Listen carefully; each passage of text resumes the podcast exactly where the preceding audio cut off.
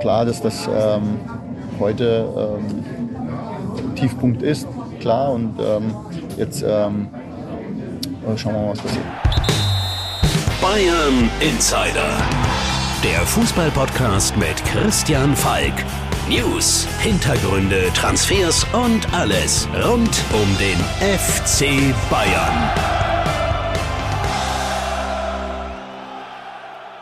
Servus beim Bayern Insider. Mein Name ist Christian Falk und ich bin Fußballchef bei Bild. Danke, dass du reinhörst. Ja, du hast Hassan Salihamidzic gehört. Der FC Bayern ist am Tiefpunkt. Wobei man sagen muss, tatsächlich ist er genau da, wo er beim Rauswurf von Julian Nagelsmann war. Und zwar ein Punkt hinter Borussia Dortmund an der Tabellenspitze. Dazu kann man natürlich nicht verheimlichen, im Pokal und Champions League ist man inzwischen auch schon rausgeflogen. Ja, jetzt wird alles in Frage gestellt, allen voran Oliver Kahn als Vorstandsvorsitzender. Und wenn du dich an die letzte Folge erinnerst, da hatte ich es ja schon gesagt. Uli Hoeneß spielt eine ganz, ganz entscheidende Rolle, dass der Titan wackelt. Und wer es noch nicht geglaubt hat, der hat es jetzt gesehen und zwar genau am Mittwoch um 10.17 Uhr. Da ist der Pate des FC Bayern aufgetaucht. Und zwar nicht nur auf der Geschäftsstelle, nicht nur in den Trainingskatakomben, sondern direkt auf den Rasen. Um 10.17 Uhr ist er da aufmarschiert und Uli Hoeneß weiß natürlich, wenn er da hingeht, dann sieht ihn die Presse, dann sehen ihn die Fotografen, dann sehen ihn die TV-Kameras und er weiß natürlich ganz genau, was er damit aussendet. Er ist ja nicht nur kurz aufgetaucht, er hat sich eine Viertelstunde mit Thomas Tuchel auf dem Rasen unterhalten und oben haben sie alle zugeschaut aus der Geschäftsstelle. An den Fenstern haben sie dieses Signal genau bemerkt und auch Oliver Kahn war da und ähm, das war wohl ein klares Zeichen an Olli. Schau mal, so geht das. Wir sind ganz nah dran und was Uli Hoeneß wahrscheinlich auch aussenden wollte. An Thomas Tuchel, an dem liegt's nicht. Ich vertraue ihm, ich bin für ihn da. Wir sind die Bayern-Familie und jetzt hat er mit mir einen Ansprechpartner, äh, der hinter ihm steht. Was gut ist für Tuchel, ist natürlich für Kahn verheerend. Weil genau das ist was ihm vorgeworfen wurde, so intern, dass er zu viel Abstand hat zu den Mitarbeitern. Aber da hat Olli ja wirklich in den letzten Wochen wirklich ganz, ganz hart daran gekämpft, hat sich da wirklich noch einmal überall gezeigt und man merkt es auch in den Interviews, er ist jetzt wieder der Titan, er krallt und er beißt und er möchte wirklich diesen Job so ausfüllen, dass er ihn auch behalten darf. Wir haben es vermeldet, am 22. Mai kommt es dann zur Aufsichtsratssitzung, wo auch über seine Zukunft gesprochen wird. Und ähm, Uli Hoeneß, der sitzt ja in diesem Aufsichtsrat und der wird dann ganz, ganz entscheidendes Wörtchen mitreden. Und dass er jetzt nun selbst da auftauchen muss mit seinen 71 Jahren und wieder den Laden an sich reißt, das ist wirklich kein Vertrauenssignal. Nun gibt's aber auch im Club Stimmen, die sagen, ja, was kann denn der Vorstandsvorsitzende dafür, wenn unten die Spieler die Bälle nicht ins Tor hauen? Und ähm, wenn man mit mir spricht, dann heißt es immer, lasse die Mannschaft außen vor. Äh, sind die Spieler denn nicht schuld? Und da muss man sagen, da haben sie vielleicht nicht ganz so unrecht. Und auch Oliver Kahn, der hat es eigentlich sehr deutlich zum Ausdruck gebracht, wen er denn momentan in der Pflicht sieht. Aber da hören wir mal rein. Was haben wir denn jetzt in dieser Saison schon, äh, äh, beziehungsweise in dieser Rückrunde schon alles, alles versucht? Ja, Gespräche, Spieler, Systeme, Taktik, Trainerwechsel. Zum Schluss, zum Schluss sind es elf Mann, die da auf dem Platz stehen und die für die Ziele dieses Clubs sich einfach den Hintern aufreißen müssen. Um das geht es hier im Fußball und um nichts anderes. Du hast es gehört, der Titan steht mit dem Rücken zur Wand und er erwartet jetzt von seiner Mannschaft als Bayern-Boss, dass sie sich den Arsch aufreißt. Und diese Mannschaft, die würde ich heute gerne mal mit dir durchgehen. Und nicht nur mit dir, sondern auch mit meinem lieben Kollegen, Freund und Chefreporter Tobi Altscheffel. Neues von der Säbener Straße. Servus Tobi und willkommen zurück im Bayern Insider. Servus Falki. Tobi, bevor wir die Abrechnung mit der Bayern-Mannschaft machen, ähm, sag doch mal selber, wie hast denn du den Auftritt von Uli Hoeneß auf dem Rasen an der Trainingsstätte Säbener Straße wahrgenommen? Na, ich glaube, dass dieser Auftritt auf keinen Fall zufällig passiert ist und dass er da schon nochmal gezeigt hat, wer eigentlich immer noch ähm, ja, dort zu Hause ist und wer sich um alles kümmert und äh, sogar das Gespräch mit dem Trainer, also als Ehrenpräsident und Aufsichtsratsmitglied, äh, auf dem Spielfeld sucht. Von daher war schon ein, ein, ein mächtiger Auftritt von ihm und einer mit einer Botschaft, glaube ich. Ja, ich glaube, die Botschaft ist angekommen, vor allem im zweiten Stock. Wer es nicht weiß, da sind die Chefbüros. Und äh, da hat der Auftritt natürlich auch für Aussehen gesorgt. Aber Tobi, wir kümmern uns heute mal um die Mannschaft, weil es sagen ja viele, man, der Kahn, der wird natürlich angezählt, der Brazzo, der wird angezählt, Tuchel kriegt auch sein Fett weg, aber vielleicht sind es ja auch die Spieler, die jetzt irgendwann mal was zeigen müssen. Ja, also am Ende ist die Mannschaft auf dem Platz verantwortlich und ähm, man kann jetzt drüber sagen, was man will, aber egal, ob es äh, an dem Kader Schwächen gibt oder vielleicht äh, eine Position zu sehr und eine andere zu wenig besetzt ist, der Kader ist stärker als der von Borussia Dortmund und deswegen müssten die eigentlich Meister werden und oben stehen ohne Diskussion und das tun sie nicht.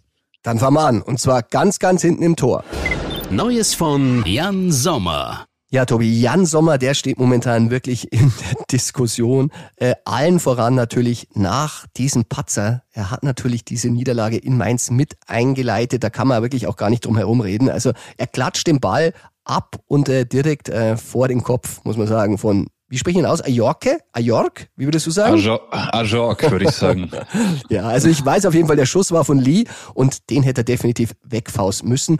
Und ich habe aus der Mannschaft gehört, äh, das nervt und das zehrt an deren Nervensystem, weil sie wissen, da hinten kann immer wieder was passieren und war ja auch schon so in der Champions League. Ich erinnere mich an Paris, da musste die Ligue mit einer Grätsche retten und immer wieder diese Unsicherheiten. Wie siehst du ihn? Wie du sagst, ein Torwart kann Sicherheit ausstrahlen oder auch nicht. Und ich glaube, Sommer strahlt im Moment keine Sicherheit aus auf seine Mitspieler. Und er hat nun mal die Niederlage in Mainz mit diesem Patzer äh, in die Wege geleitet. Und er ist kein Rückhalt. Es gibt Diskussionen und wir haben heute bei Bild ja sogar ähm, dann berichtet, Ulreich oder Sommer. Nein, Sommer bleibt im Tor, aber allein, dass es diese Diskussion gibt, zeigt ja, ähm, es ist da einiges gerade äh, aus dem Lot geraten sozusagen. Ja, und vor allem, es ist ja auch immer diese Diskussion mit der Größe. Man weiß ja von Jan Sommer, es nervt ihn, es begleitet ihm seine ganze Karriere, seine 1,83. Und wenn man natürlich mal schaut, du hast gerade Sven Ulreich ins Spiel gebracht, der ist ja 1,92 und dann ist noch Manuel Neuer 1,93 und selbst Alexander Nübel, der ja auch den Bayern gehört, 1,93. Ja, da fehlen überall 10 Zentimeter und man hat schon den Eindruck, also er war ja in diesen Bällen, wo man sagt, immer nah dran, aber es fehlten halt wirklich ein paar Zentimeter und vielleicht fehlten ja auch 10. Ja, also ich kann dazu sagen, in den 17 Jahren, wo ich jetzt Bayern-Reporter bin, war er, glaube ich, der erste und einzige Torhüter, den ich kennengelernt habe bei Bayern, der kleiner ist als ich. Also ich stand neben ihm und er ist, er ist tatsächlich kleiner als ich. Und ähm, die Diskussionen gibt's. Noch dazu natürlich Manuel Neuer, der wie ein Besessener an seinem Comeback arbeitet. Also der macht sechs bis sieben Stunden pro Tag äh, Reha-Arbeit, ähm, läuft wieder auf dem Alter G-Laufband mit 80 Prozent des eigenen Körpergewichts, fährt viel Fahrrad. Also da sehnen sich alle nach dem Comeback und auch äh, Thomas Tuchel macht ja kein Geheimnis draus. Er freut sich, wenn Neuer zurückkehrt. Ja, man muss sagen, es muss auch Thema in den Gesprächen gewesen sein bei der Verpflichtung, dass wenn man Neuer dieses Comeback schafft, dass der FC Bayern Jan Sommer keine Steine in den Weg legen wird im Sommer. Also dieses Problem wäre gelöst. Aktuell hilft es den FC Bayern nicht viel, aber mit Alexander Nübel ist ja noch ein Torwart in der Verlosung. Ja, immer ein großes Thema bei uns, aber ich glaube, ähm, auch der Nübel hat gesehen, wie schwer ist es bei Bayern, äh, ein neuer Ersatz zu sein in so einer Situation jetzt? Äh, Sommer wurde zudem öffentlich eigentlich nicht viel geschützt nach all der Kritik. Äh, das könnte bei ihm auch einen Denkprozess anstoßen und ich glaube, er wird nicht zurückkehren, ehrlich gesagt. Ich glaube, er wird zu einem anderen Verein wechseln und die Bayern könnten aber dann so schlau sein, dass sie sich eine Rückkaufklausel einbauen lassen, wenn er sich gut entwickelt, wenn Neuer dann irgendwann mit 40, 41 oder 45 seine Karriere beendet, äh, dann hätte man vielleicht äh, bei Nübel immer noch die Hand drauf und könnte sagen, du kommst zurück, du hast dich gut entwickelt und du bist jetzt vielleicht reif, unsere Nummer eins zu sein. Ja, also im Tor, da stehen wahrscheinlich jetzt schon wieder Veränderungen äh, wirklich ins Haus und äh, Jan Sommer ist gerade erst gekommen und jetzt schon wieder extrem in Frage gestellt. Aber keinen viel besseren Eindruck machen die Leute vor ihm. Das hilft natürlich auch nicht, weil da sind auch große Unsicherheiten und deshalb kommen wir jetzt zur Verteidigung und zu, vor allem zu einem Mann, der uns die letzten Tage und Wochen auch sehr beschäftigt hat. Neues von Dayo Upamecano. Ja, Upa, der hat zuletzt wirklich keine sehr, sehr gute Figur gemacht. Man muss sagen, äh, Tuchel probiert alles. Er hat es in Mainz mit einer Dreierkette probiert. Äh, da waren auch Stanisic und Delikt am Platz. Äh, ich glaube, die zwei muss man so ein bisschen außen vornehmen. Ich meine, Delikt, ich finde, er bringt seine Leistung, er zeigt, dass der FC Bayern ihn zurechtgeholt hat und ist eigentlich momentan nach der Verletzung von Hernandez der Abwehrboss und der große Rückhalt. Ja, von all den Transfers, die es im Sommer gab oder auch im Winter und äh, die ja auch von uns bejubelt wurden, muss man sagen, äh, war es bei Delicht sicherlich am meisten gerechtfertigt. Der zeigt konstant gute Leistungen und der will auch vorangehen. Der will ein Führungsspieler sein, hatte starke Sehnen in der Saison und ähm, ich glaube, den muss man noch am meisten aus der Kritik ausklammern. Ja, und ich glaube, Stanisic, der hat Welpenschutz. Äh, man muss sagen, da, wenn er gebraucht wurde, war er da. Gegen Mappé hat er gut gespielt. Du bist ja ein großer Fan von ihm? Naja, ich finde seine Entwicklung schon gut und der war jetzt nie der, wo am Campus gesagt wurde äh, oder in der Jugend, der wird unser Superstar der nächsten Jahre, aber der hat hart gekämpft und hat aus seinen Möglichkeiten alles rausgeholt, ist jetzt bei der WM dabei gewesen, hat Mbappé ausgeschaltet, ist ein Münchner und auf so einen muss man setzen und der kommt auf seine Einsätze, ist eine zuverlässige Alternative. Also bei Stanisic würde ich jetzt mal sagen, da kann man wenig kritisieren in dieser Saison. Tja, dann sind wir wieder da, wo wir angefangen haben bei Upamecano. Also ich muss ja wirklich sagen, es war natürlich schon ein großes, großes Manko, wie er sich in den Spielen gegen Manchester City da wirklich gezeigt hat. Also ich weiß noch, beim Hinspiel, Mundo Deportivo hat die gemeinste Zeile gehabt. Die haben geschrieben, Upamecano unterschreibt bei Manchester City. Und ähm, da war schon ein bisschen was dran. Vor allem, wenn man auch das Rückspiel gesehen hat, auch da, wo man gemeint hat, jetzt ist Bayern am Drücker, jetzt geht noch was. Da rutscht er aus und Haaland macht das Tor. Lass uns mal kurz reinhören. Äh, ich habe mit ihm nach dem Spiel darüber gesprochen. Äh, dann steht er vor dir, hat diese großen, traurigen Augen und es tut einem schon fast leid, wenn man ihn fragen muss, aber ist unser Job. Hören wir doch mal rein. Opa, wie traurig bist du, dass das jetzt auch heute ein bisschen schief gelaufen ist? Ja, wir sind traurig, aber wir müssen äh, jetzt nach, nach vorne gucken, weil äh, jetzt das Spiel ist vorbei. Äh, wir gucken immer nach vorne und jetzt müssen Fokus äh, mit unserem Spiel in der Bundesliga. Wie würdest du die Szene beschreiben bei dem Tor? Wie? Bei dem Tor von Haaland? Ja, ich habe, ich habe gerutscht und dann äh, Alon ist eine sehr, sehr gute Stürmer, hat eine sehr, sehr gute Finish, hat Tor gemacht. Leider.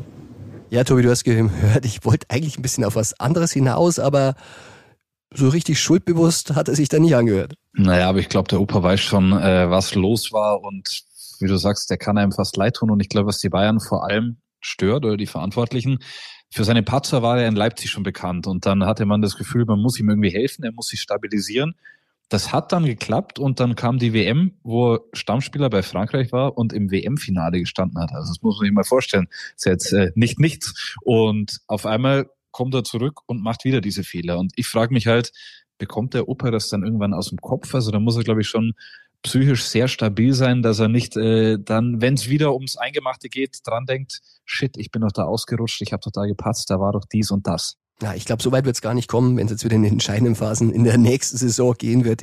Äh, ich habe gehört, Tuchel äh, sehnt die Rückkehr von Hernandez herbei, der natürlich momentan schmerzlich vermisst wird. Und ich glaube, Upa hat sich tatsächlich um die Stammelf jetzt schon gespielt. Ja, aber bei Hernandez ist auch das Problem, der hat jetzt einen zweiten Kreuzbandriss gehabt, der war dann ein halbes Jahr raus und der wird auch nicht sofort von 0 auf 100 funktionieren. Also ich glaube, dem muss man schon ein paar Monate geben, äh, bis es klappen kann. Aber klar, in der heißen Phase der neuen Saison, da ist dann Hernandez hoffentlich äh, bei 100 Prozent und für Tuchel dann auch gesetzt. Weil wir auch gehört haben, äh, die Innenverteidigerposition, die war ja jetzt in den Gesprächen immer so ein bisschen außen vor. Aber auch da haben wir gehört, würde man sich vielleicht noch eine Verstärkung wünschen. Man muss ja sagen, wir wissen ja auch nicht, was mit Pavard passiert. Äh, der steht ja weiterhin auf dem Sprung.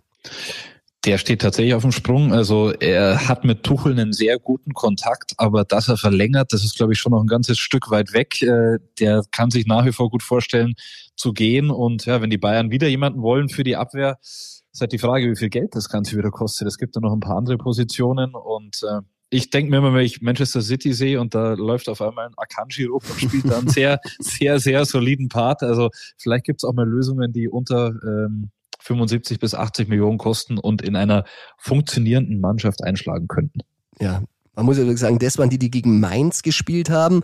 Äh, wer gegen Mainz auch gespielt hat, aber diesmal im Mittelfeld, das war Cancelo. Äh, bei dem muss man auch sagen, da weiß man auch nicht wirklich, was hat man sich da jetzt geholt. Teilweise brillant, teilweise wieder ein Totalausfall. Ja, also ich erinnere mich da gut an das Rückspiel gegen City. Ähm, wir saßen nebeneinander und er hat da vor uns in der ersten Halbzeit gewirbelt oder versucht zu wirbeln, aber so richtig überzeugend war das nicht. Kann man natürlich sagen, der kam von 0 auf 100 und sollte Leistung bringen. Schwierig. Aber äh, man sieht eigentlich, was er kann. Siehe das Tor oder die Vorbereitung in Mainz von ihm. Aber er müsste es halt mal dauerhaft bringen und auch defensiv bisschen verlässlicher sein. Tja, und äh, verlässlich muss er sein, weil Alfonso Davis, der hat auch im Mittelfeld da gespielt, ähm, der fällt aus für den Rest der Saison. Also man hat da wirklich wenig Alternativen im Moment.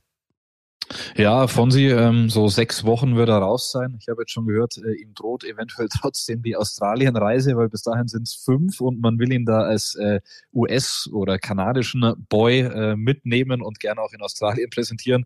Vielleicht ist er da dann doch nochmal mit dabei, aber ja, war jetzt da Schienenspieler wie Cancelo in Mainz und ähm, der muss sich auch wieder ein bisschen stabilisieren bei seiner Leistung, äh, damit er ein echter Bayern-Profi ist. Ja, ich muss sagen, also Cancelo, Davis, die haben mich wirklich enttäuscht. Also das sind welche von denen, wo ich sagen muss, die sollten sich wirklich ein bisschen mehr einen Arsch aufreißen. Und einer, der jetzt wenig Chance bekommen hat, sich den Arsch aufzureißen, aber dafür auch ganz schön geheult hat. Das war Masraui, äh, auch mit dem haben wir gesprochen, du hast äh, da ganz nah dran.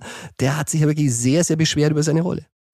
Ja, geheult ist jetzt vielleicht ein bisschen sehr hart ausgedrückt, aber ich hatte ihn einfach mal gefragt, wie er seine Situation sieht und er war dann deutlich, ich kann es ja insofern nachvollziehen, in der Hinrunde hat er sich reingekämpft, bei der WM war er mit Marokko im, im Halbfinale und hat dann äh, links und rechts sehr gut gespielt und jetzt hat er keine Chance mehr bekommen, nachdem er diese äh, Herzbeutelentzündung hatte und äh, wieder voll einsatzfähig ist. Also den Frust kann ich nachvollziehen und ich finde, der hat in dieser Saison noch äh, das Größte eigentlich aus seinen Möglichkeiten gemacht. Der über einen, den wir noch sprechen müssen, ist blind. Äh, von dem sieht man wirklich gar nichts.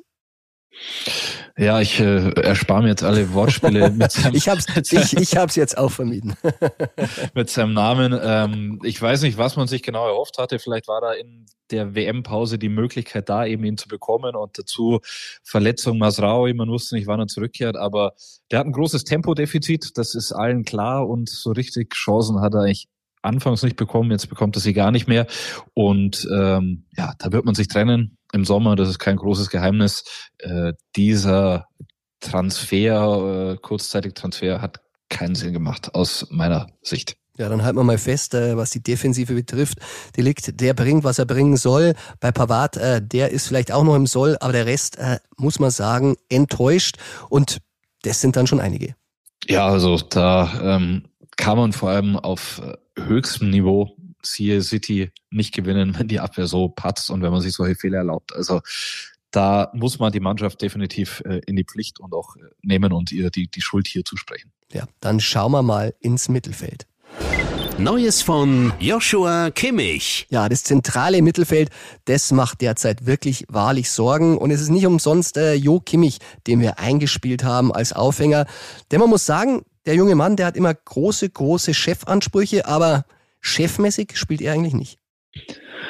Der ist äh, genauso weggeschwemmt worden und untergegangen wie äh, das restliche Mittelfeld, das muss man sagen. Ähm, er ist keine Instanz vor der Abwehr, er versucht immer sehr viel. Vielleicht geht es in der Bundesliga noch manchmal halbwegs gut, aber man hat gesehen, äh, international, er kann nicht Sechser, Achter, Zehner auf einmal spielen und er will alles, aber es kommt zu wenig und äh, ich glaube, es ist klar, er ist kein Abräumer vor der Abwehr und eben nicht diese gestandene Instanz, äh, die dann einen Gegner auch mal stoppt und sagt bis hierhin und nicht weiter.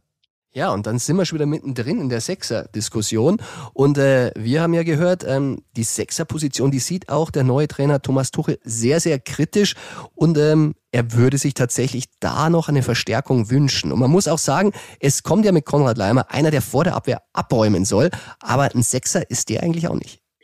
Nee, wir diskutieren ja öfter drüber und Leimer ist auch wieder mehr Achter. Irgendwie gibt es allgemein nur noch Achter und keine Sechser, fällt mir da auf. Und äh, ja, wir werden ja später noch drauf äh, kommen. Ein Sechser wird gesucht, einer, der wirklich vor der Abwehr den Laden dicht hält. Den sehe ich ehrlich gesagt im Bayern-Kader im Moment überhaupt nicht. Ich habe mir alle angeschaut. Äh, es gibt keinen Sechser aus meiner Sicht. Ja, und da muss man sagen, das ist äh, einer der Positionen, die ein bisschen Hassan vorgeworfen werden, dass die nicht wirklich besetzt ist. Man muss aber auch sagen, du hast Spieler, die haben Potenzial, diese Rolle zu spielen. Du hast gesagt, sie sind eigentlich alle Achter, aber die bringen auf der Achterposition ja auch nicht mal Achterleistung. Und einer, der wirklich da wirklich im Mittelpunkt steht, ist momentan Leon Goretzka. Was ist denn mit Leon momentan los? Ja, das ist eine gute Frage. Also der hatte schon immer mal Phasen, wo er während dem Spiel ein bisschen abgeschaltet hat und nicht so ganz da war. Und im Moment, ähm, ja, es fehlt ihm die Präsenz, es fehlt ihm die Sicherheit. Äh, es gab ja dann ähm, beim Spiel bei City dieses äh, erste Gegentor, wo ihn auch Tuchel noch zusammengeschissen hat. Ich glaube, der weiß selber im Moment, dass er nicht die Leistung bringt, aber ähm, er denkt jetzt nicht dran, Bayern zu verlassen oder die Bayern wollen ihn nicht loswerden. Ich glaube, der bleibt und hat den Ehrgeiz in der neuen Saison dann zu zeigen, was er eigentlich kann und könnte. Ja, und einer, der immer wieder dann äh, für Goretzka aufs Feld punkt, der ist Gravenberg. Und Gravenberg, da muss man sagen, ich finde ihn ja wirklich einen tollen Spieler, mir gefällt er wirklich gut, aber man hört von ihm dauernd immer nur Beschwerden, dass er zu wenig Spielzeit bekommt. Aber wenn er denn spielt, finde ich, ist jetzt auch er nicht der, der das Spiel jetzt da an sich und sogar umreißt. Ja, bei Gravenberg habe ich mir gestern mal gedacht, wir, wir können eigentlich gar nicht sagen, was er für ein Spieler ist. Ist er mehr Achter oder könnte vielleicht auch Sechser oder äh, was Box zu Box angeblich? Der hat jetzt gute 700 Minuten in dieser Saison gespielt. Glaube noch kein Spiel durchgespielt. Ähm, er hat es natürlich schwer, wenn er da reinkommt, gleich zu zeigen, was er wirklich kann. Ähm, aber ich bin bei dir. Es gab jetzt nicht diese Wow-Momente, wo man gesagt hat, okay, der muss aber jetzt auch mal von Anfang an auf dem Platz stehen, weil der ist eigentlich so gut, dass man nicht auf der Bank sitzen lassen kann. Ja, man muss auch sagen, äh, er heizt auch diese Gerüchte immer wieder an. Äh, ein Gerücht, ähm, das ist natürlich momentan sehr, sehr aktuell und auf dieses Gerücht habe ich ihn nach einem Spiel auch mal angesprochen. Ryan, um, just one question. What do you think about the rumors Liverpool? Nothing to Liverpool? No? No, no. Ja, Tobi, du hast meinen Lachen zum Schluss auch gehört. Da konnte ich wirklich in seinem Gesicht wirklich rauslesen, dass ihm diese Frage sehr geschmeichelt hat und er hat auch sehr, sehr breit und wissend dazu gelächelt. Er hätte, glaube ich, schon was gern gesagt. Ähm, ich glaube, er hätte den Wunsch, äh, den dringenden Wunsch, die Bayern zu verlassen, weil er mehr Spielzeit haben will. Und äh, Liverpool wäre glaube ich, eine äh, Destination, die ihn schon sehr reizen würde und wo er auch mitbekommen hat, da ist mit Jürgen Klopp einer, der ihn gerne in seinen Reihen hätte. Ja, als äh, Bellingham-Ersatz gesehen, das ist schon mal sehr eine Adelung. Und man muss auch sagen, es gab auch Gespräche mit seinem Management äh, in Holland. Also die haben sich schon sehr, sehr konkret gemeldet. Ähm, der FC Bayern will ihn aber nicht abgeben. Also da ist Salihamidzic bis jetzt sehr klar. Und Liverpool hat auch Bayern noch kein Angebot gemacht. Ich glaube, es hängt jetzt alles davon ab, wie Thomas Tuchel mit ihm plant oder planen würde. Wenn der sagt, er setzt auf ihn, dann wird es was, weil wie du sagst, Hasan Salihamidzic, der ist ein Fan äh, von Gravenberg. Wenn aber Tuchel keine Verwendung sieht, dann muss man, glaube ich, schauen, dass man den größtmöglichen Preis, ich glaube 18,5 Millionen wurden gezahlt, traue sogar den Bayern zu, dass sie ihn noch teurer verkaufen würden, ähm, dann reinholt. Aber das hängt von den Gesprächen mit Tuchel und dessen Meinung jetzt ab. Ja, also wenn wir bis jetzt durchgehen, ähm, Kimmich, der kriegt ein Minus von uns, Goretzka ein Minus, Gravenberg eigentlich auch Minus.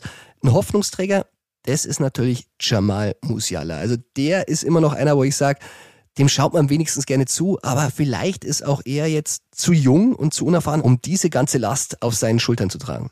Ja, also ich äh, hatte mit Lothar Matthäus letzte Woche ein Interview, wo es über die ganze Saison ging und dann hat er gesagt, für ihn der Spieler bis zur WM-Pause schlechthin in der Bundesliga war Jamal Musiala. Ähm, und danach muss man sagen, die Bayern-Krise hat auch ihn getroffen. Er kann da allein nicht alles richten. Äh, trotzdem bekommt er von mir in dieser Saison ein Plus, weil er hat definitiv zum Stammspieler geschafft, zum WM-Hoffnungsträger. Ähm, und der hat immer noch, würde ich sagen, am meisten Freude gemacht in dieser traurigen Bayern-Saison. Ja, und nicht nur wir hoffen auf ihn, äh, auch der FC Bayern hofft auf ihn. Wir haben gehört, der Hassan Salihamidzic hat ihn zum Abendessen eingeladen, hat ihn nochmal äh, bestärkt. Ähm, das zeigt ja schon, dass man wirklich sehr, sehr großes Vertrauen in ihn hat.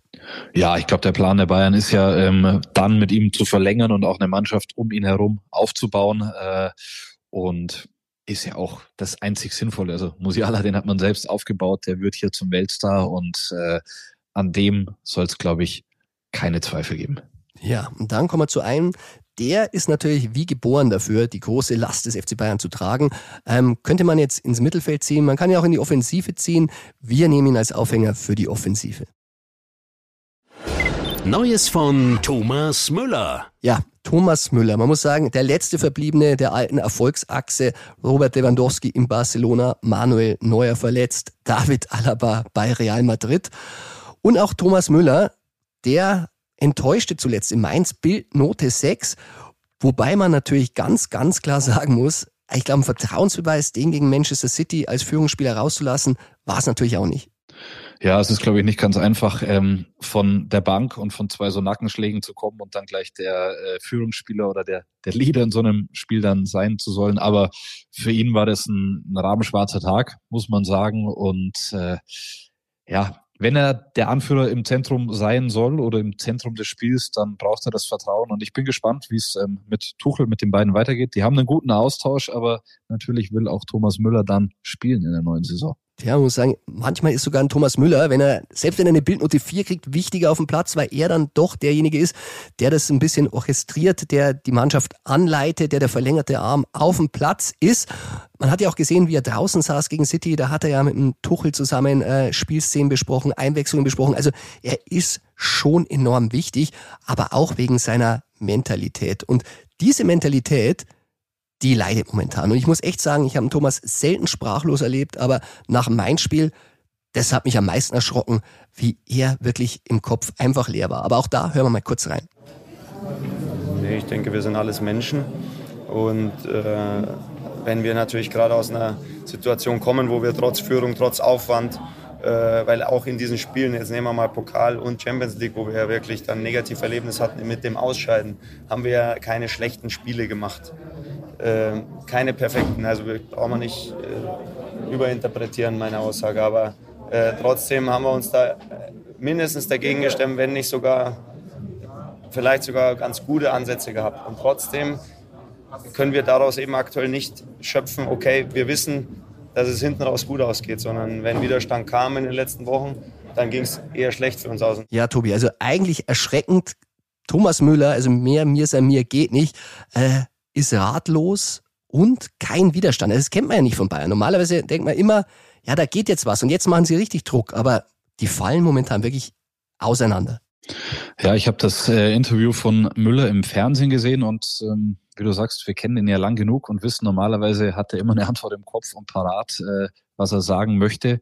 Und diese Verzweiflung und Hilflosigkeit, die hat man ihm da komplett angemerkt in diesem Gespräch und die spielt, glaube ich, bisschen so wieder, was bei Bayern gerade los ist. Du führst 1-0 in Mainz und äh, normal schießt du sie dann 3-0 ab. Und am Ende äh, hast du keine Widerstandskraft und brichst sofort ein.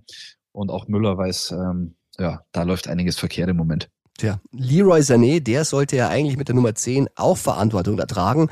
Ähm, ich finde, gegen City war er gar nicht so schlecht. Er muss natürlich dieses eine Tor machen äh, im Rückspiel. Danach hat er nochmal eine Chance, ist dann wirklich so verunsichert, dass er dann gar nicht mehr aufs Tor schießt, sondern ablegt. Aber auch er, er kriegt ein Minus. Ja, er kriegt ein Minus, wobei er zuletzt zumindest gezeigt hat, er tut alles äh, gegen dieses Minus, äh, was man erwarten können muss. Aber äh, der hat, glaube ich, gecheckt, um was es geht. Der hat zu Tuchel einen sehr, sehr guten Draht.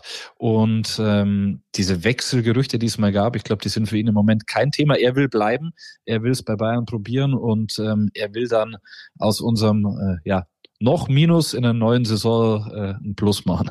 Ja, und da muss ich Ihnen sagen, da kommt man in der Bewertung immer ein bisschen zu schlecht weg, wenn man zum Beispiel Serge Gnabry sieht. Also Gnabry muss ich sagen, ähm, wir haben ihn schon betitelt als Gucci Gnabry. Ich meine, da fing es ja eigentlich an mit seiner Reise nach Paris, wo man sagt, äh, der hat wirklich nur noch andere Sachen im Kopf. Scheinriese hat er schon mal von uns als Namen bekommen, äh, weil er wirklich wahnsinnig viel Scheine kassiert, also wirklich einen super Vertrag ausgehandelt und dafür eigentlich wirklich viel, viel zu wenig leistet, aber man hat das Gefühl, das interessiert ihn gar nicht. Ja, auch Scheinriese war natürlich mehr Schein als Sein ist. Also wenn man seine Statistiken anschaut, das liest sich immer ganz gut, aber wenn man dann schaut, in welchen Spielen er getroffen hat und wann er wirklich in den Momenten da war, wo es gezählt hat, das ist halt sehr wenig. Und mein Gefühl bei ihm ist, äh, seit dieser Reise, die ja kein offizieller Verstoß war, aber trotzdem hat ihn Hassan Salihamidzic öffentlich äh, gerüffelt dafür, hat er Selbstvertrauen verloren, hat irgendwie für sich selber dann auch nicht geschafft, äh, da nochmal das Ruder rumzureißen und der ist äh, ein Schatten seiner selbst und einfach kein Bayern-Spieler. Also der kriegt eigentlich zwei Minus für diese Saison. Ja, und wir wissen, äh, man würde ihn wirklich, wirklich gerne verkaufen, aber man muss auch ehrlich sagen, wer kauft denn den? Und auch bei dem Gehalt, also der hat sich ja auch hochverhandelt, er ist jetzt nicht bei 20 Millionen, aber er ist schon ganz nah dran. Also für so einen Spieler. Soll, soll sein, Falki, soll sein. geschätzt, geschätzt natürlich. Aber muss sagen, also auch geschätzt, geschätzt zahlt das niemand außer der FC Bayern. Und der war natürlich in einer schwierigen Situation. Sie wollten ihn nicht ablösefrei verlieren, aber jetzt haben sie ihn natürlich an den Hacken und kriegen diesen Spieler auch nicht los. Ja, wie du sagst, wenn ihn jemand holen wollen würde, müsste er nicht nur eine Ablöse zahlen, sondern auch das Gehalt, weil so einen Move wie jetzt beispielsweise Timo Werner, der aus England zu Leipzig geht und wirklich auf sehr, sehr viel Gehalt verzichtet, das ist was Außergewöhnliches und ich weiß jetzt nicht, ob der Serge Gnabry unbedingt bereit dafür ist, ähm, auf sehr viele Millionen zu verzichten. Ja, und da sind wir beim nächsten Spieler, Sadio Mané. Also wirklich eine ganz, ganz große Enttäuschung der Saison. Hat sich sicher auch anders vorgestellt. Daher auch die Frustreaktion mit der Kabinenprügelei mit Sané. Wir erinnern uns. Aber auch der, muss man sagen, ist ein Spieler, von dem sich der FC Bayern wahrscheinlich lieber, ah, ich streiche das wahrscheinlich, heute als morgen trennen würde. Das unterschreibe ich. Ähm, ja, wahrscheinlich die Enttäuschung der Saison. Er wurde von allen Seiten gefeiert, auch von uns, muss man natürlich mit dazu sagen. Aber es gab nie so eine richtige Position für ihn. Er wusste, glaube ich, selber nicht, äh, was er dann spielen wird. Dann kam die Verletzung. Das WM aus. Ähm, und seitdem ist er nicht mehr auf die Beine gekommen und dieser ganze Frust hat sich bei ihm gezeigt. Äh, ich glaube inzwischen, Jürgen Klopp hat genau gewusst, was er gemacht hat, als er ihm keine Steine in den Weg gelegt hat und ihn mit äh, sehr lobenden Worten nach München ziehen hat lassen. Ähm, ja, Minus definitiv, der hat leider nichts gezeigt von dem, was wir uns erhofft hatten vor allem, was ich als Problem ansehe, äh, er hat auch die Mannschaft sehr enttäuscht. Also auch die Trainingseindrücke, die wundern sich ein bisschen, äh, welche technischen Schwierigkeiten Sadio hat. Und äh, das wusste man anscheinend auch beim FC Bayern, aber man hat gesagt, ja, der ist so gierig, der hat so einen Willen auf Tore, äh, auf wirklich das Spiel an sich zu reißen.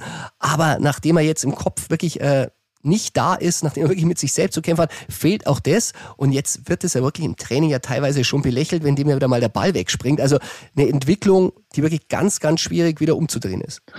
Ja, was mich am meisten erstaunt und auch enttäuscht hat, ähm, ich hatte ihn immer als total explosiven, schnellen Spieler eigentlich in Erinnerung bei Liverpool und jetzt teilweise gab es zahlreiche Situationen bei Heimspielen, wo er geschickt wurde, eigentlich die Wiese vor sich hatte und nur aufs Tor hätte zugehen müssen und dann nach zwei, drei Schritten abgebrochen hat und auf den Mitspieler gewartet hat. Also vielleicht Auswirkungen der Verletzung, aber diese Explosivität, Schnelligkeit, die sehe ich bei ihm leider überhaupt nicht mehr. Tja, ein Spieler, wo ich einen Plus geben würde und auch schon wieder traurig, wenn es der einzige ist in der Mannschaftszeit, das ist Kingsley Coman. Also für mich immer noch äh, fragwürdig, warum der bei Mainz dann auch nicht mehr kam.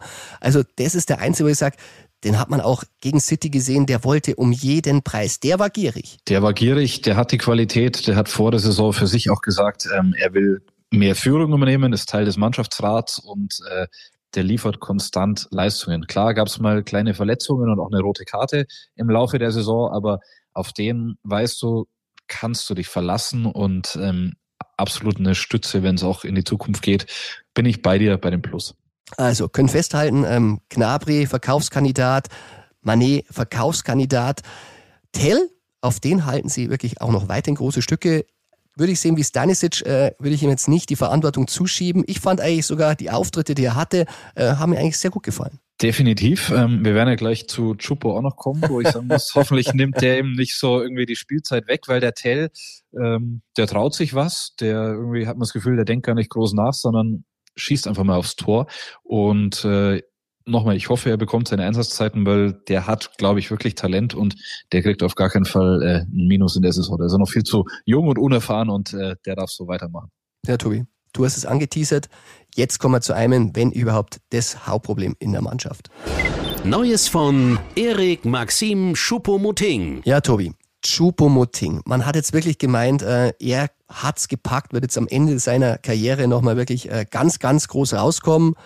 Und jetzt unterschreibt er einen Vertrag, der ihm angeblich und geschätzt 10 Millionen Euro einbringt. Und seitdem ist nichts mehr von ihm zu sehen.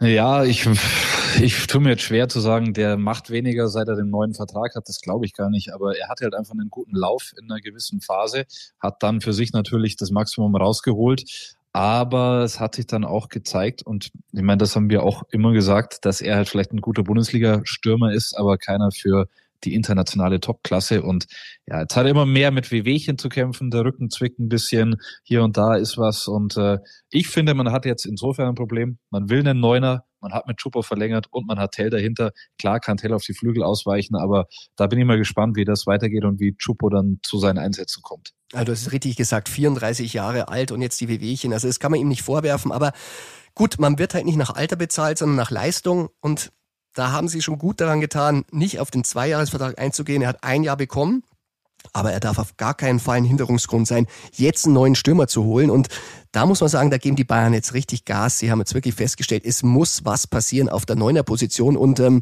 ja, also der absolute Wunschkandidat, der ist Ossiman. Da hat, äh, wir sagen mal, der, der verrückte Präsident von Napoli jetzt 150 Millionen Euro ausgerufen. Also das wird für Bayern nicht erfüllbar sein, aber noch hoffen sie. Ja, sie hoffen und sie wissen auch, dass äh, Osimen und äh, dessen Freundin, die aus Deutschland kommt, äh, sich sehr gut eine Rückkehr äh, vorstellen könnten. Er hat ja mal für Wolfsburg gespielt, hat sie dort auch kennengelernt.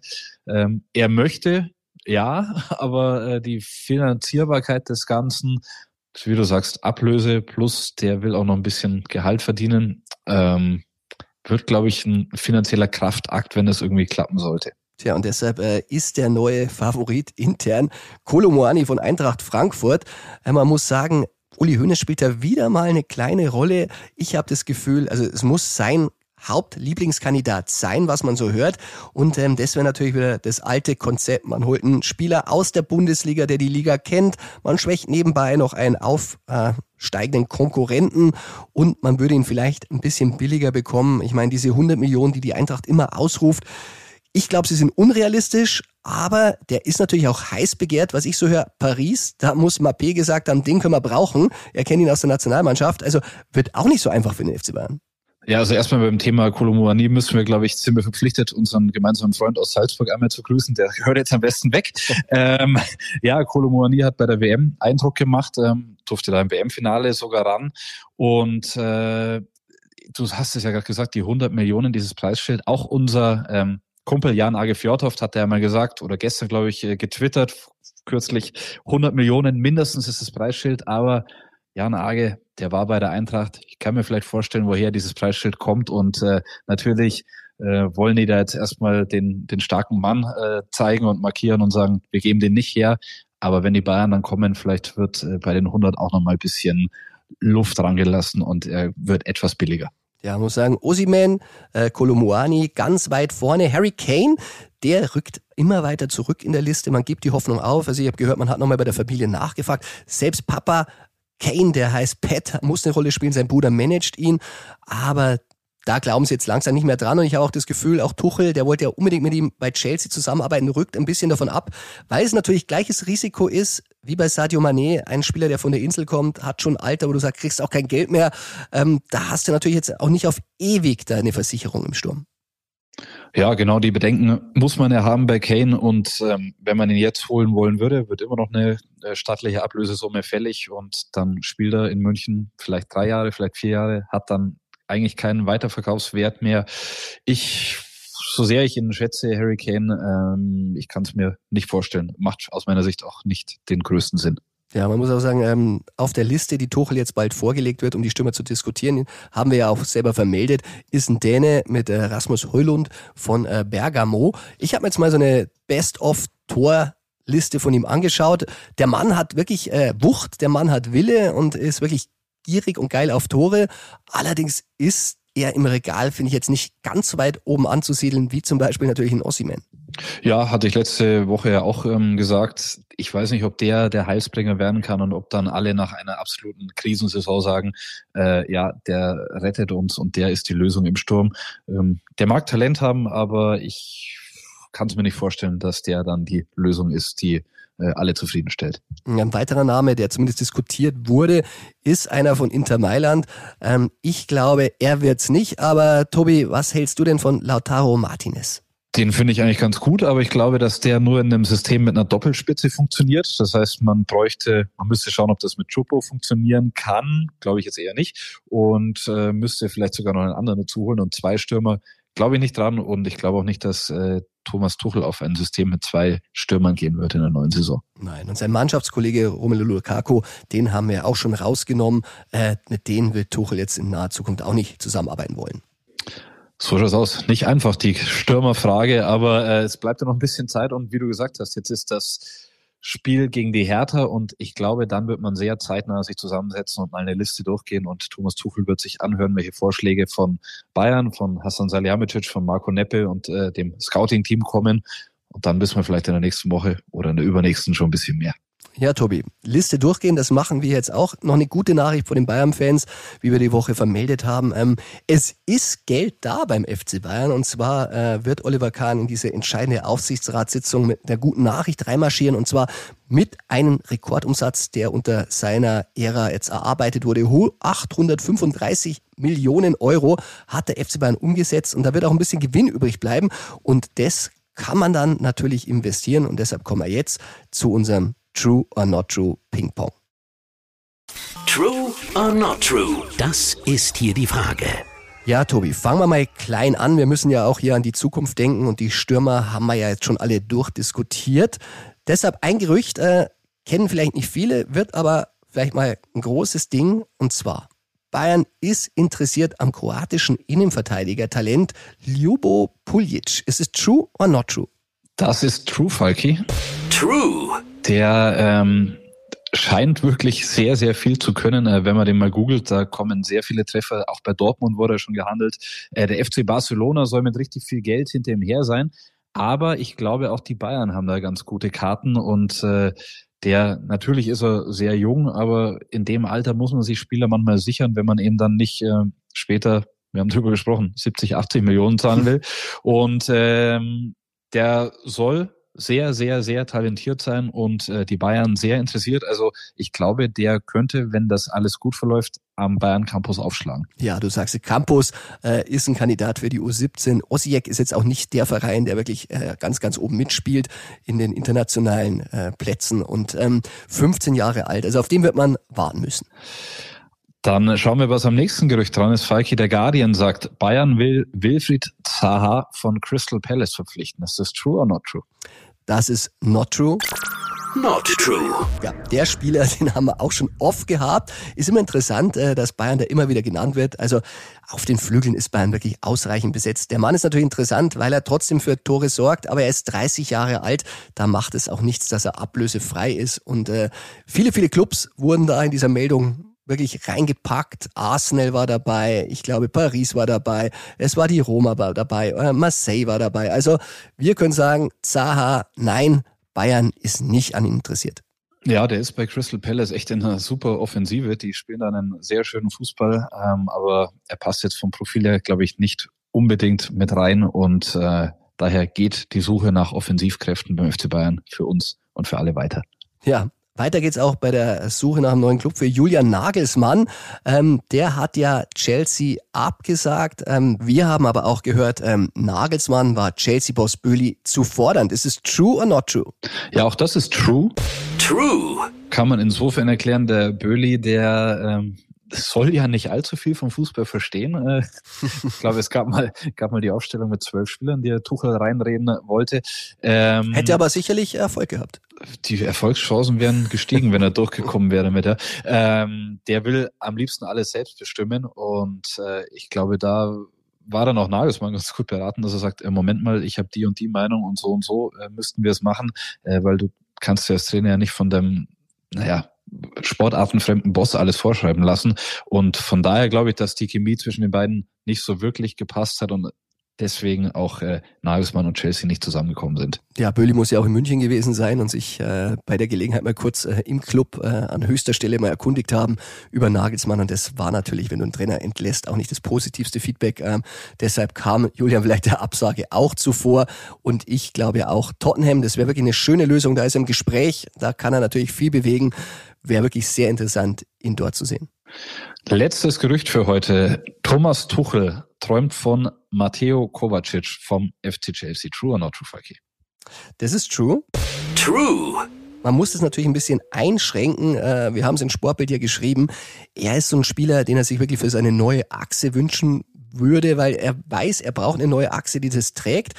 Der Mann hat Erfahrung, ist Champions League-Sieger mehrfacher, spricht Deutsch, ist aber auch kein klassischer Sechser. Dennoch äh, scheint Tuchel natürlich aus seiner Zeit bei Chelsea mehr zu wissen als wir. Also anscheinend kann der auch Sechser spielen.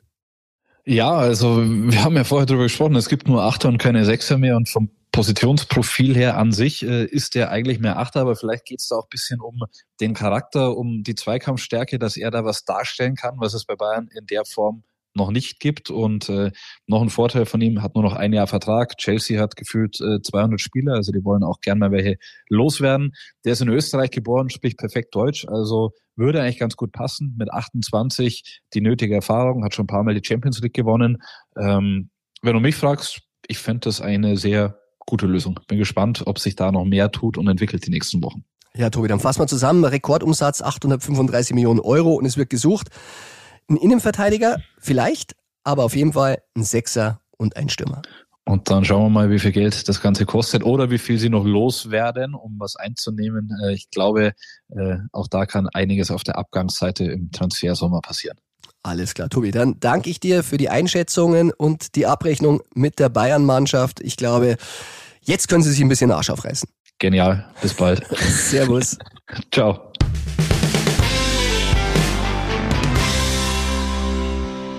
Ja, der FC Bayern, wir haben schon gesagt, er ist am Tiefpunkt und man muss auch sagen, es bleiben nur noch fünf Bundesligaspiele, um das wettzumachen. Und da muss man sich einen Gegner wünschen, äh, wie Hertha BSC. Und das ist natürlich perfekt, dass dieser Gegner jetzt kommt. Und äh, da schauen wir mal kurz in die Statistik. Am 28. September 2018 verloren die Bayern zum letzten Mal gegen die Hertha. Das waren 0 zu 2 in Berlin, damals Tore von Vedat Ibisevic und André Duda. Es war die einzige FCB-Niederlage in den letzten 23 Duellen. Aber man muss auch sagen, auch ein Punkt wäre für Bayern in diesem Spiel zu wenig. Und auch da ist die Statistik wirklich sehr, sehr positiv. Denn aus den letzten acht Spielen gegen Bayern holte Hertha nur einen einzigen Punkt. Und auch der liegt schon ein bisschen zurück. Waren 2 zu 2 im August 2019. Ja, und auch das Stürmerproblem, das ist beim FC Bayern immer wieder Thema in den letzten Wochen gewesen. Die Stürmer treffen nicht so, wie man will. Und auch da kommt die Hertha richtig. Denn gegen die Bayern kassierte die Hertha in der Bundesliga die meisten Gegentore. Und zwar sage und schreibe 176.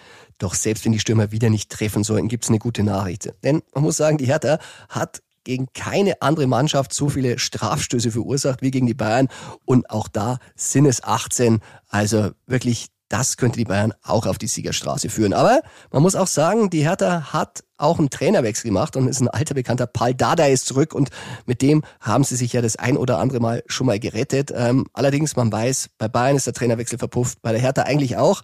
Aber hören wir doch mal, was unser Gegner-Insider dazu sagt. Und deshalb rufen wir Robert Schreier, meinen lieben Bildkollegen, jetzt an. Der Gegner-Insider. Hallo Robert und willkommen zurück im Bayern Insider und ich begrüße dich ganz herzlich mit einem Verpiss dich. Hallo Christian, so freundlich hast du mich ja noch nie begrüßt. Ich nehme es dir aber auch nicht krumm, weil das scheint ja jetzt in Berlin äh, ja der normale Umgangston zu sein. Kannst du die Szene nochmal beschreiben für die Leute, die es noch nicht so verfolgt haben? Ja, also normaler Umgangston ist natürlich äh, ein bisschen flapsig gemeint, auch wenn es in Berlin manchmal ein bisschen rauer zugeht. Ähm, aber das gab es bei Hertha tatsächlich noch nicht vor dem Trainerwechsel. Äh, Paul Dardai hat nach dem Spiel, nach dem 2 zu 4, sein erstes Spiel gegen Bremen, ähm, Ivan Sunjic äh, mit den Worten verpiss dich vom Platz geschickt, vom Trainingsplatz geschickt, nachdem er ja teilnahmslos gewirkt hat, ähm, auch nicht gleich verstanden hat, was er von ihm wollte in der Ansprache und dann auch zweimal auf den Boden gespuckt hat. Ähm, dann durfte er in die Kabine gehen und äh, Dardai schickte ihm dann ein Verpiss dich hinterher.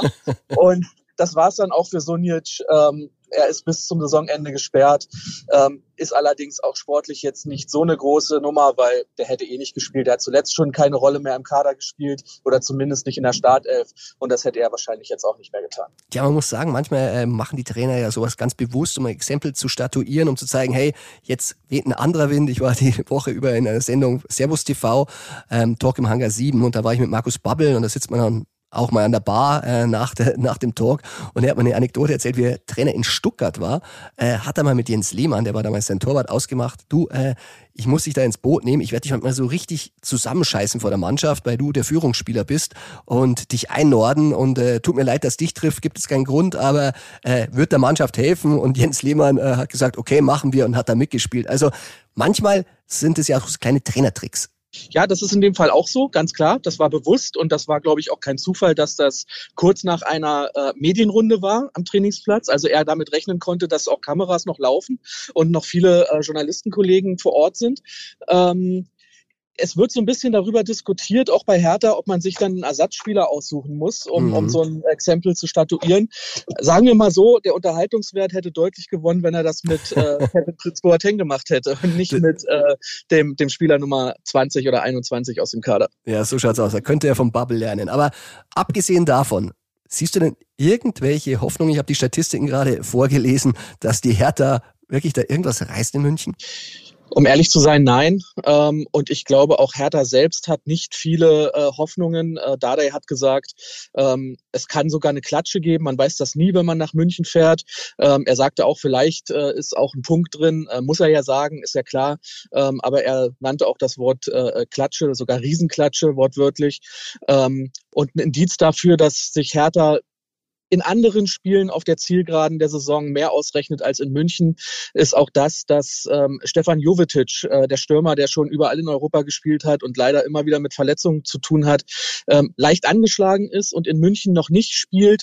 Ähm, danach dann natürlich äh, eingesetzt werden soll. Die spielen danach, Hertha spielt danach äh, zu Hause gegen Stuttgart. Das ist dann wirklich ein Abstiegsendspiel und ähm, da soll er dann möglichst ganz fit sein. Sagen wir so, wenn sie jetzt gegen Stuttgart spielen müssten, dann würde Jovetic in der Startelf stehen. In München wird er geschont. Kurios. Also Hertha Schonspieler gegen den FC Bayern. Umso interessanter wird dann dein Ergebnistipp, Robert. Wie schaut's aus? Wie geht's aus?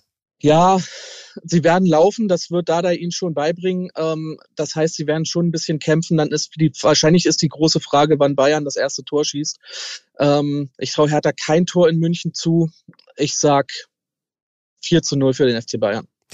Das könnte FC Bayern mal wirklich in dieser Situation brauchen. Robert, du warst selten willkommener wie heute und ich sag vielen Dank, dass du da warst. Ich danke dir. Servus. Tschüss.